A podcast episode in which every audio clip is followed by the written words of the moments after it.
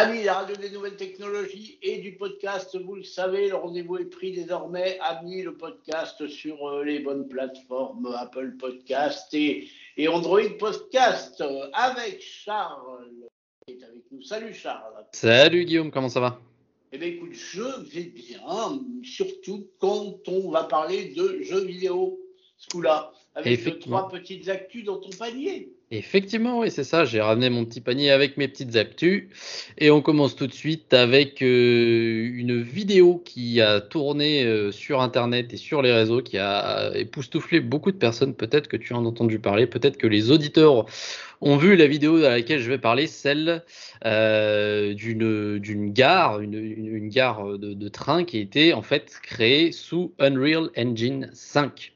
Donc en fait, je ne sais pas si ça te parle pas du tout, peut-être euh, Guillaume. De Allez, on va être honnête, ça ne me parle pas du tout, mais ah, tu vas me raconter. C'est beau l'honnêteté. Bah, en fait, voilà, donc pour les, pour les gens euh, comme Guillaume qui n'ont pas eu vent de, de, de, ce petit phénomène de la toile, c'est une vidéo qui dure à peu près 3 euh, minutes. Euh, euh, d'une, enfin voilà, on a l'impression que c'est filmé avec un téléphone dans une gare, notamment c'est la gare euh, euh, qui s'appelle Echu Diamond Station, qui qui se trouve au Japon. Et donc la vidéo semble totalement normale pour une vraie vidéo, sauf que ce n'est pas une vraie vidéo filmée avec un téléphone, c'est une modélisation 3D faite avec le moteur graphique qui s'appelle Unreal Engine 5, donc Unreal Engine 5, qui est développé par Epic Games.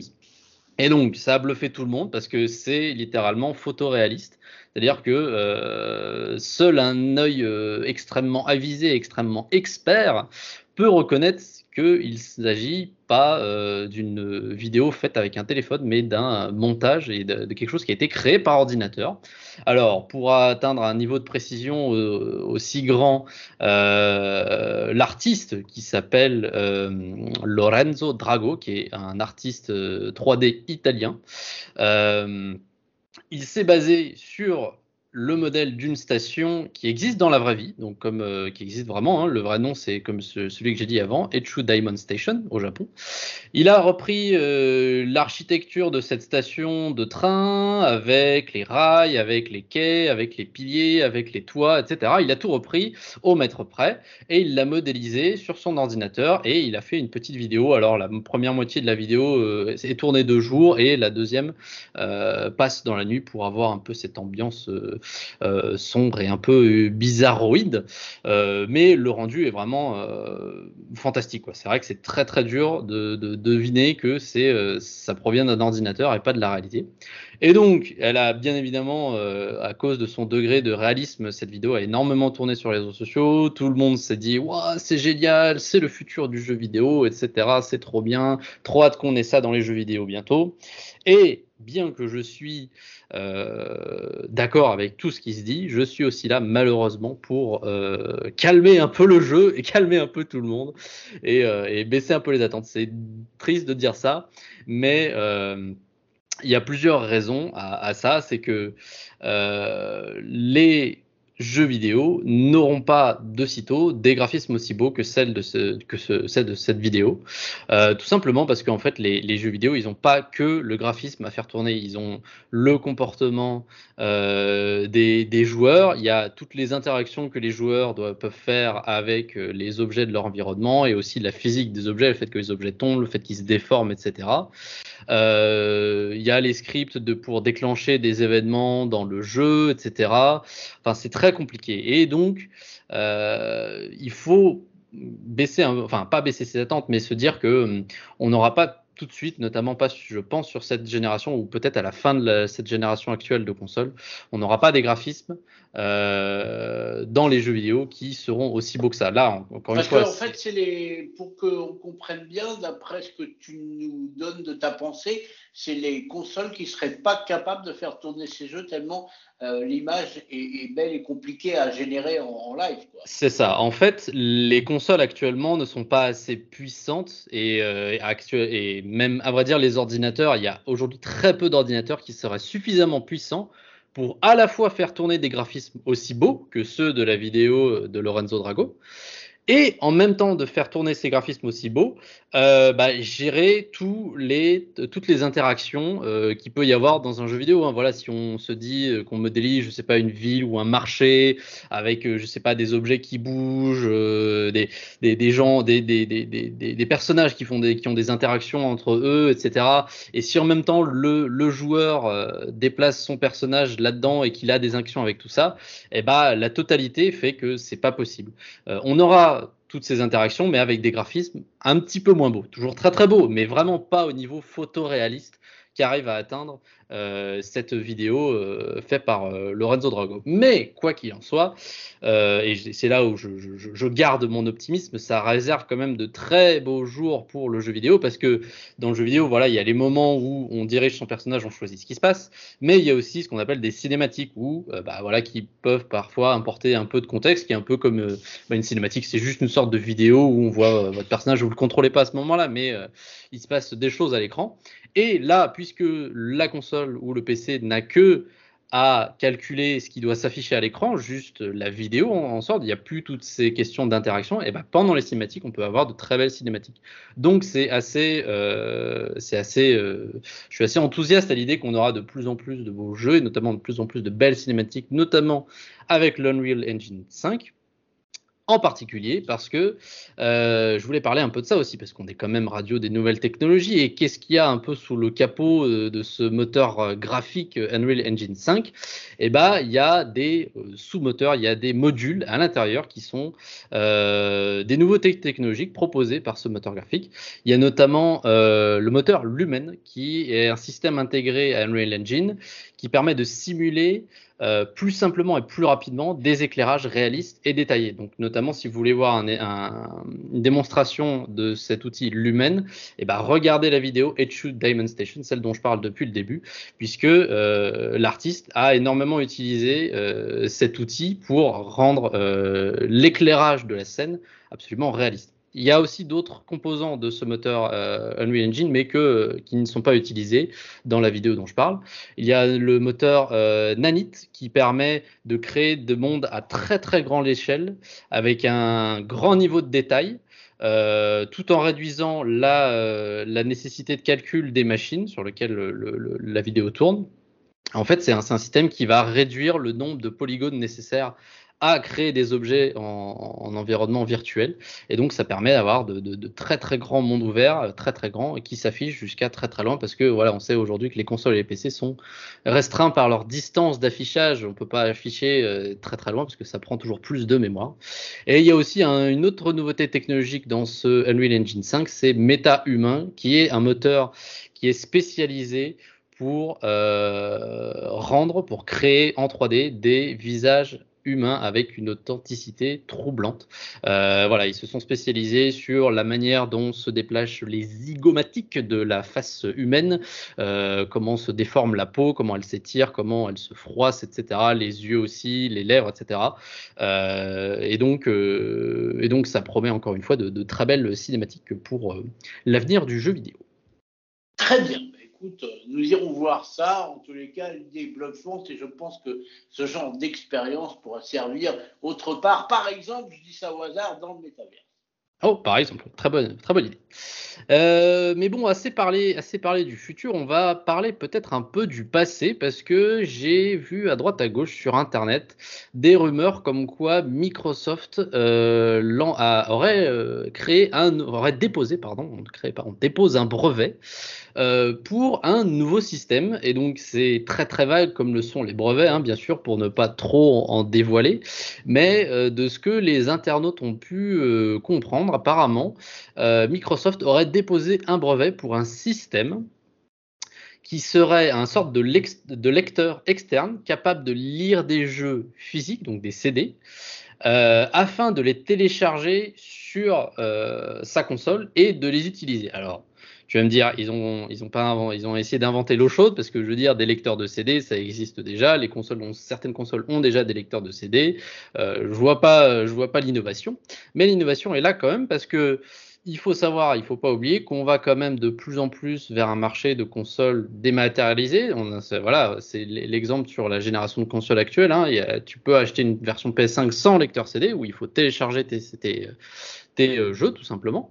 Et la Xbox aussi a une version euh, sans lecteur de, CD. Mais si tu achètes cette console et que tu as la nostalgie de jouer à tes jeux euh, de version précédente et d'ancienne génération de consoles, et que bah, tu as soit revendu ton ancienne console ou qu'elle n'est plus, elle n'est plus en état de, marche, eh ben euh, peut-être qu'avec un lecteur qui sortira euh, sous licence Microsoft, tu pourras alors non seulement lire les, les, les, les, jeux, tu pourras remettre tes jeux dans ce lecteur et les utiliser, mais aussi tu pourras les du coup déplacer euh, dans la console de manière peut-être à ne plus utiliser euh, le, le, CD. Mais bon, ça encore, ce n'est que des, spéculations parce que euh, voilà, on a très très peu d'informations là-dessus.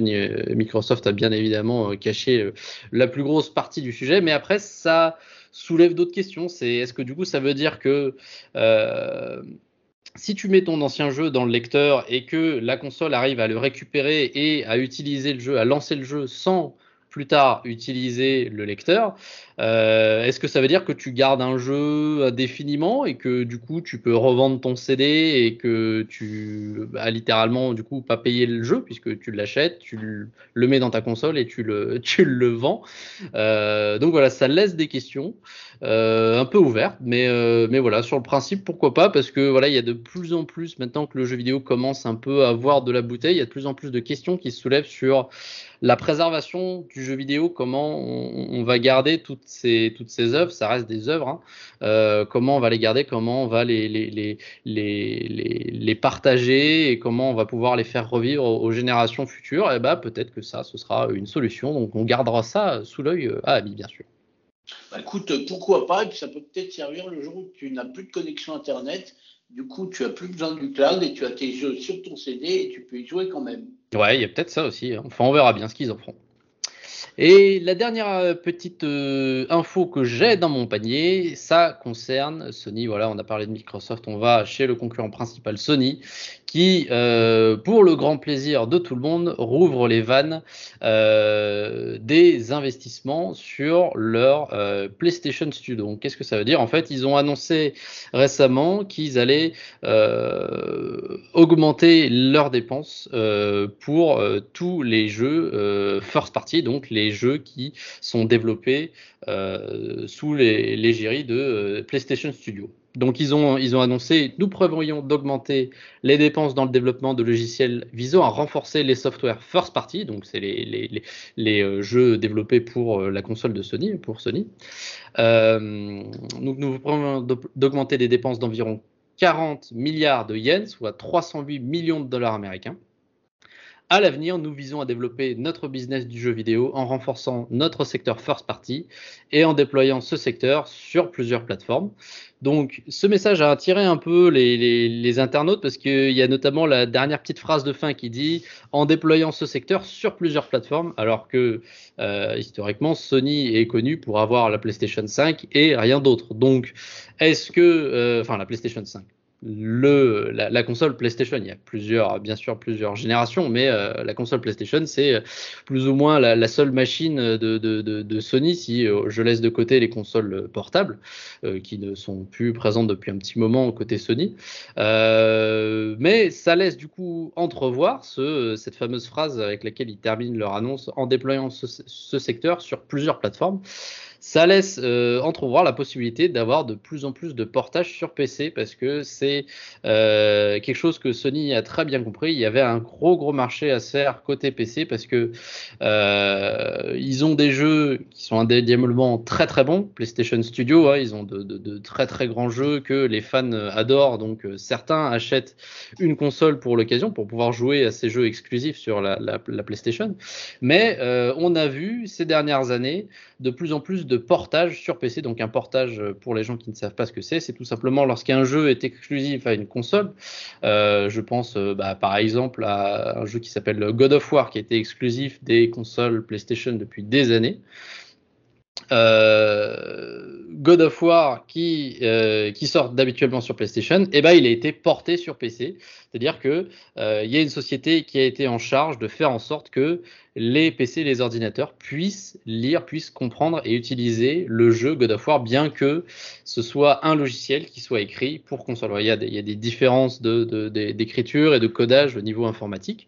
Et, euh, et ça va vraiment dans le, le, le la, la, directive de, de PlayStation, hein, parce que ça aussi c'est une petite info. Je ne pense pas qu'on en avait parlé sur Ami, mais je vous, euh, je vous en parle dès à présent, même si ça fait un petit moment. C'était en 2000 pas si longtemps que ça, à vrai dire. C'était en 2021, je crois, euh, juillet 2021, ouais, peut-être un an quand même, que euh, Sony avait fait l'acquisition de Nix Software, qui est euh, une petite boîte spécialisée dans le portage sur PC. Et, quand on voit les, jeux qui étaient jusqu'à présent dédiés à la PlayStation et qui sont de plus en plus portés sur PC, et bah, ça permet, ça, a pour conséquence de réjouir les, les fans notamment les fans de PC qui pourront avoir accès à d'autant plus d'exclusivité et de très beaux jeux euh, PlayStation. Alors, tu doutes bien que j'avais une petite question que j'ai glissée vite fait. Est-ce qu'un jeu porté est aussi bien que la version originale Ah, c'est une très bonne question, Guillaume. Euh, c'est une question qui est très ouverte et c'est vraiment à l'appréciation de chacun. Un portage va euh, pouvoir être bon et pouvoir être mauvais, ça va vraiment dépendre de. En fait, de la même manière qu'un studio aujourd'hui va développer un jeu et en fonction du studio, en fonction de comment le studio est organisé, en fonction si les gens s'entendent bien, en fonction s'il y a un bon côté artistique, eh ben le studio va pondre un bon jeu ou un mauvais jeu. Et euh, voilà, de la même manière qu'aujourd'hui un studio de film va pondre un bon film ou un navet. Eh ben de la même manière, tu as ces entreprises qui sont spécialisées dans le portage qui aussi euh, c'est vraiment euh, diffusé, c'est vraiment sous-jacent, mais elles aussi, elles apportent leurs pattes et euh, la manière dont elles, elles vont porter un jeu. Et il y a certaines entreprises qui font ça très bien. Tu as des très bons portages et tu as des très mauvais portages. je pense notamment euh, des très bons portages qui ont été faits chez Nintendo, qui ont sorti, on en avait parlé sur Ami, je vous l'avais recommandé en cadeau de Noël de je ne sais plus quelle année, peut-être pas l'année dernière, parce qu'il me semble qu'il était sorti avant. Euh, le trio de jeux Mario qui était sorti sur des anciennes consoles et qui a été porté sur Nintendo Switch, où il y avait alors, Super Mario 64, euh, Super Mario Sunshine et Super Mario Galaxy. Donc voilà, ça c'était des jeux qui étaient sortis respectivement à l'époque sur Nintendo 64, sur GameCube et sur Wii, qui ont été portés sur Switch. Donc voilà, c'était des logiciels qui étaient sur les vieilles consoles et le logiciel a été traduit pour que la Switch puisse comprendre ces logiciels et les exploiter. Et c'était des très bons portages. Euh, les, graphismes étaient beaux, il n'y avait pas de latence, les commandes étaient euh, bien générées parce que quand on regarde les, les, les, les manettes de l'époque, bah, ça ressemble pas forcément aux manettes de maintenant. Donc, comment tu traduis les joysticks de l'époque euh, sur les joysticks de maintenant, le nombre de boutons qui changent, etc., la configuration des touches. Donc, c'est vraiment un, un, travail qui est pas simple et qui se doit d'être bien fait. Et, euh, et euh, c'est pour ça qu'il y a des sociétés qui sont spécialisées là-dedans. C'est pour ça que PlayStation, enfin Sony, d'une manière générale, PlayStation Studio ne le fait pas eux-mêmes. Voilà, comme j'ai dit, ils ont racheté la petite société Nix Software euh, qui est spécialisée là-dedans euh, parce que c'est vraiment une expertise qui est, euh, qui est très très particulière et qui n'est pas donnée à tout le monde. Et encore une fois, qui peut donner un très bon portage ou un très mauvais portage. Donc, excellente question, Guillaume. Je te remercie d'avoir pu continuer un peu élong, allonger le débat là-dessus. Eh bien, merci pour ton excellente réponse qui me satisfait complètement. Eh bien, très bien. Bah, écoute, si tu es satisfait, je pense que mon panier est vide, c'est maintenant. Eh bien, écoute, je suis satisfait, ton panier est vide, remplis-le pour la prochaine fois. Je crois que tu vas prendre des petites vacances et tu as bien raison, mais nous te retrouverons sur Ami, la radio des nouvelles technologies. Très bientôt, mon cher Charles. Ouais. Eh bien, à bientôt et bonnes vacances. Ça marche, merci. À très bientôt.